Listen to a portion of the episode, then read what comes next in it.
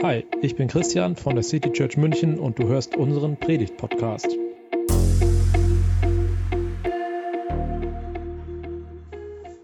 Heute gibt es für euch den zweiten Teil aus unserer Predigtreihe zu Nehemia aus meinem Heimstudio. Kurz noch ein paar Gedanken nochmal zu Nehemia, wer er war und worum es eigentlich geht. Nehemia war ein Jude, der im Persischen Reich aufgewachsen war. Der hat da so richtig Karriere gemacht und schließlich war er Mundschenk des Königs Artaxerxes. Als er dann irgendwann Besuch von seinen Verwandten bekam, die in Jerusalem lebten, hörte er von ihnen, dass es den Menschen dort echt schlecht ging. Ein großes Problem war die zerstörte Stadtmauer, weshalb den Leuten dort jeder Schutz fehlte.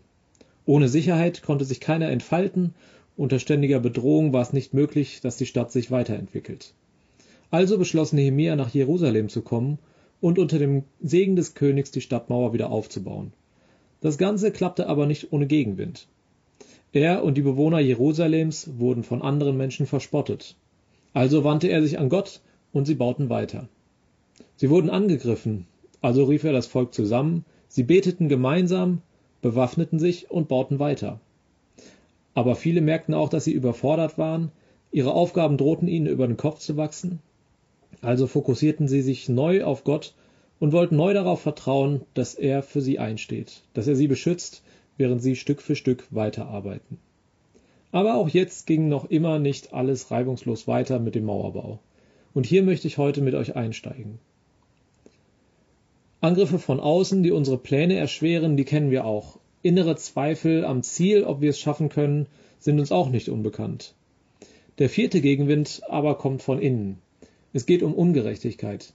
Darum, dass einige aus dem Volk reich sind und immer reicher werden auf Kosten der Armen. Diese Ungleichheit war ein großes Problem für den Mauerbau. Für den Bau haben die Menschen dort viel investiert, insbesondere auch viel Zeit.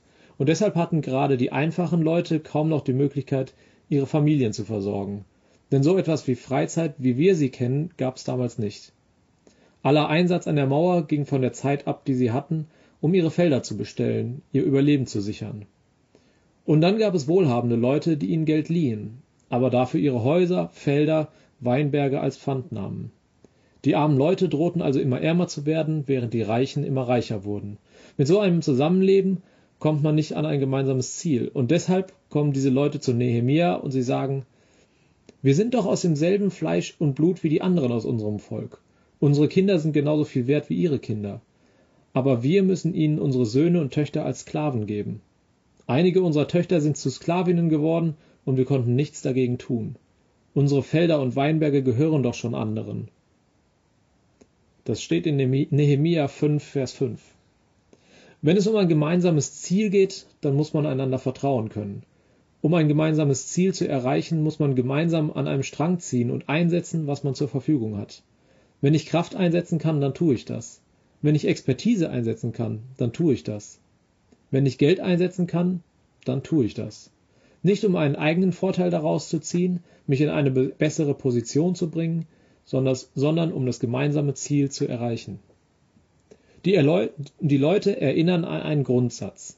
Wir sind doch alle gleich. Wir sind vom gleichen Fleisch und Blut. Unsere Kinder sind doch genauso viel wert wie die Kinder von den anderen. Was passiert, wenn dieser Grundsatz nicht mehr gilt? Das, was die Leute hier erleben. Die Schere zwischen arm und reich wird immer größer. Die, die im Vorteil sind, nutzen das aus, um sich in immer bessere Positionen zu bringen. Aber das Ziel zu erreichen wird immer schwieriger. Ja, vielleicht steht am Ende die Mauer. Aber war die Mauer das eigentliche Ziel Nehemias? War die Mauer das wirkliche Ziel der Menschen in Jerusalem? Nein, Nehemia ist nicht nach Jerusalem gekommen, weil die Mauer kaputt war. Er ist gekommen, weil es den Menschen dort nicht gut ging. Er wollte, dass sich das Leben der Menschen ändert, dass sie ein gutes Leben haben, in Sicherheit, gut versorgt, in Frieden. Das, was die Bibel mit Shalom meint. Und das Mittel dafür war die Mauer. Die sollte Schutz bieten und die Lebenssituation verbessern. Wenn aber irgendwann das Mittel, um das Ziel zu erreichen, zum Ziel wird, dann wird das eigentliche Ziel nicht mehr erreicht. Wenn es nur noch darum geht, die Mauer aufzubauen, dann wird dadurch der Shalom-Friede nicht erreicht. Was machen wir hier mit der City Church? Warum gibt es uns? Warum setzen wir uns hier ein? Ist unser Ziel, dass wir eine schöne Gemeinde haben? Mit vielen Leuten, die sich hier treffen, dass wir finanziell gut dastehen, dass wir Gottesdienste feiern, die uns befriedigen? Wenn das unser Ziel ist, dann ist das gleiche Ziel wie eine Mauer zu bauen. Dann ist das Mittel zum Ziel geworden. Ich bin davon überzeugt, unser eigentliches Ziel muss anders aussehen. Und dazu darf eine Gemeinde, die uns richtig gut gefällt, ein Mittel sein, ein Weg, um dem Ziel näher zu kommen. Unser Ziel könnte man so formulieren. Wir glauben, dass Gott Großes vorhat. Mit dir, mit uns, mit München. Und wir sind davon überzeugt, dass wir das in unserem Alltag erleben können. Auch heute machen wir immer wieder Erfahrungen mit Gott und deshalb bauen wir Gemeinde. Eine Gemeinde, die dabei unterstützt, dass Menschen in München erleben, wie der Glaube im modernen Alltag tragfähig und relevant ist. Das ist ein Text aus unserem Flyer zur Aktion 50 x 50. Wir haben vor einigen Wochen ein Klausurtreffen als Leitung der City Church gehabt und da haben wir unser Ziel oder ein Ziel ganz knapp formuliert als Menschen erleben Gott. Ich glaube, um ein solches Ziel zu erreichen, brauchen wir eine gewisse Einheit. Eine Einheit in dem Sinne, dass sich nicht einer wertvoller sieht als die anderen. Eine Einheit, in der sich nicht Einzelne gegen die anderen durchsetzen wollen, sondern eine Einheit, in der wir einander achten, wertschätzen, unterstützen und uns einsetzen mit dem, was wir haben. Vor einiger Zeit war ein Vers in der Bibel-App als Tagesvers. Gott hat jedem von euch Gaben geschenkt, mit denen ihr einander dienen könnt. Tut das als gute Verwalter der vielfältigen Gnade Gottes. 1. Petrus 4, Vers 10. Jeder hat unterschiedliches, was er einbringen kann. Und zu unterschiedlichen Zeiten kann man sich unterschiedlich stark einsetzen. Aber um ein gemeinsames Ziel zu erreichen, brauchen wir ein gutes Miteinander. In der Geschichte von Nehemia war das Kind nun in den Brunnen gefallen. Die Reichen haben die Notlage der Armen ausgenutzt zu ihrem eigenen Vorteil. Und Nehemia reagiert darauf. Da heißt es, als ich ihre Klagen und ihre Geschichten hörte, packte mich der Zorn.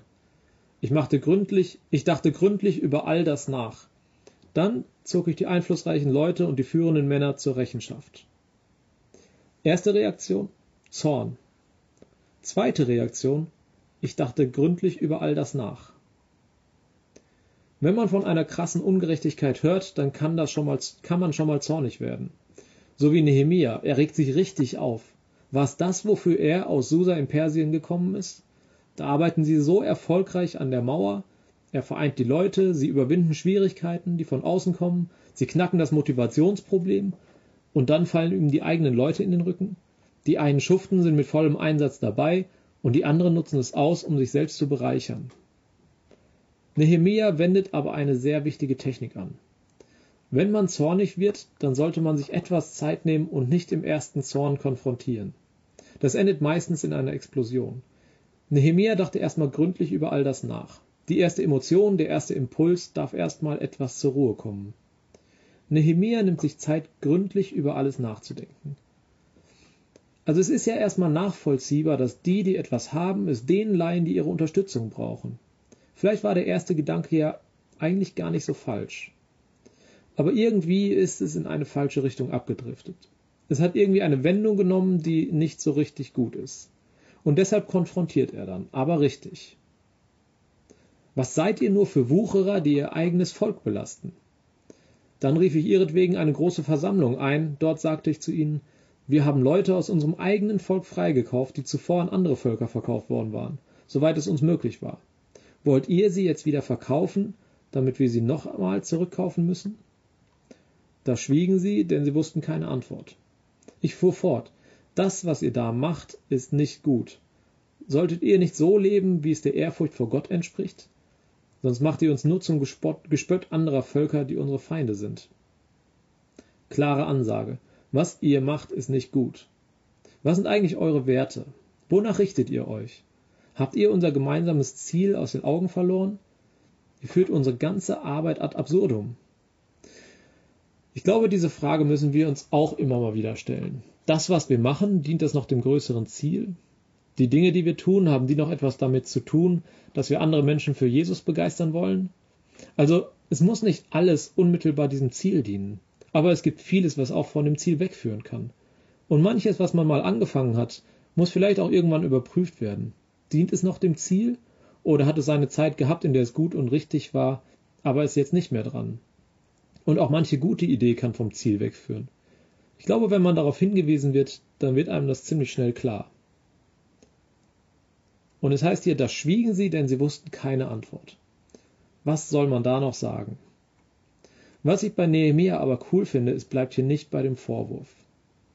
Das heißt weiter, meine Verwandten, meine Leute und ich, auch wir haben Geld und Getreide verliehen. Wir wollen den Leuten nun ihre Schulden erlassen. Gebt auch ihr ihnen heute ihre Felder und Weinberge, ihre Olivenbäume und ihre Häuser zurück. Erlasst ihnen die Rückgabe von allem, was ihr ihnen geliehen habt. Geld, Getreide, Traubenmost und Olivenöl. Die Männer stimmten zu. Ja, wir wollen alles zurückgeben und die Schulden nicht einfordern. Wir machen es so, wie du es gesagt hast. Dann rief ich die Priester herbei, in ihrer Anwesenheit ließ ich die Geldgeber schwören, ihr Versprechen einzuhalten. Nehemia bleibt nicht dabei zu sagen, ihr macht da was falsch. Ich finde es voll cool, dass er sich in eine Reihe mit den Leuten stellt. Also auch mit denen, die was falsch gemacht haben. Ihr erinnert euch. Erst wurde er zornig. Aber jetzt? Meine Verwandten, meine Leute und ich, auch wir haben Geld und Getreide verliehen. Ups, das waren ja gar nicht nur die anderen, die was falsch gemacht haben. Es haben ja gar nicht nur die das Ziel aus dem Auge verloren. Es ist mehr so, wisst ihr was? Ich glaube, wir sind da irgendwie vom Weg abgekommen. Wir haben gut angefangen, hatten auch die ehrbare Idee, die Leute zu unterstützen, die gerade Hilfe brauchen, aber irgendwann wurde es schief. Lasst uns was ändern. Ich mache den Anfang und ich fordere nichts von euch, was ich nicht selbst bereit bin zu tun. Ich und meine Leute, wir werden alle Schulden erlassen. Macht da doch mit. Er richtet einen Appell an die Leute. Er hat ihnen nichts zu befehlen. Sie haben auch nichts getan, was strafbar wäre. Das System von Leihe, von Kreditpfand bis hin zur Versklavung war durchaus gängig damals. Allerdings eine etwas andere Form als von Sklaverei, nämlich eine, in der auch die Freiheit irgendwann eine Rolle spielt, die Schuld sozusagen irgendwann wirklich abgearbeitet war.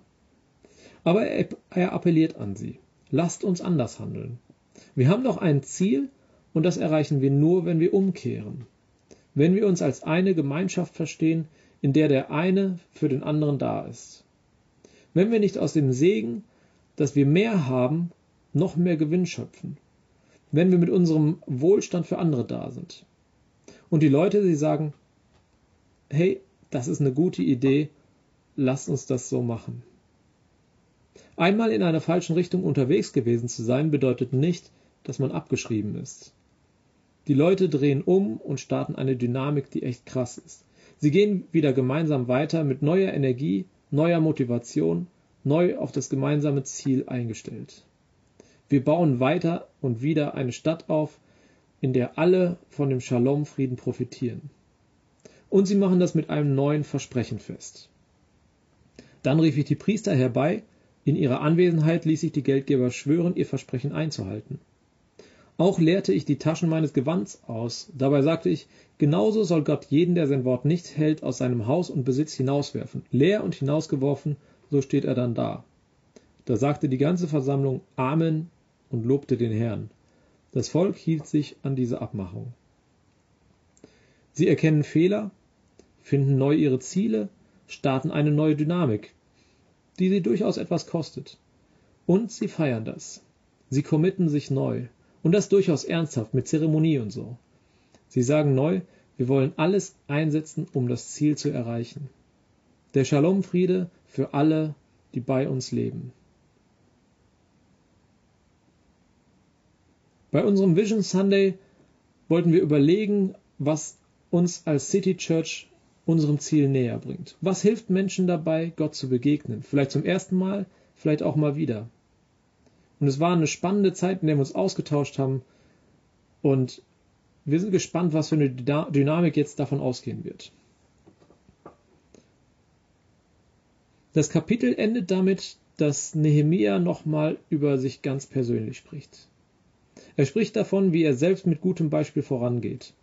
Ihr erinnert euch, Nehemia hatte eine ziemlich steile Karriere hingelegt und war wirklich wohlhabend. Und jetzt beschreibt er, wie er in seiner Zeit in Jerusalem, in der er der vom König eingesetzte Statthalter war, damit umgegangen ist. Nach meiner Einsetzung zum Statthalter im Land Juda übte ich das Amt zwölf Jahre lang aus, vom 20. Regierungsjahr des Königs Artaxerxes bis zu seinem 32. Regierungsjahr. In dieser Zeit verzichteten meine Verwandten und ich auf die Einkünfte eines Statthalters. Meine Vorgänger hatten das Volk schwer belastet.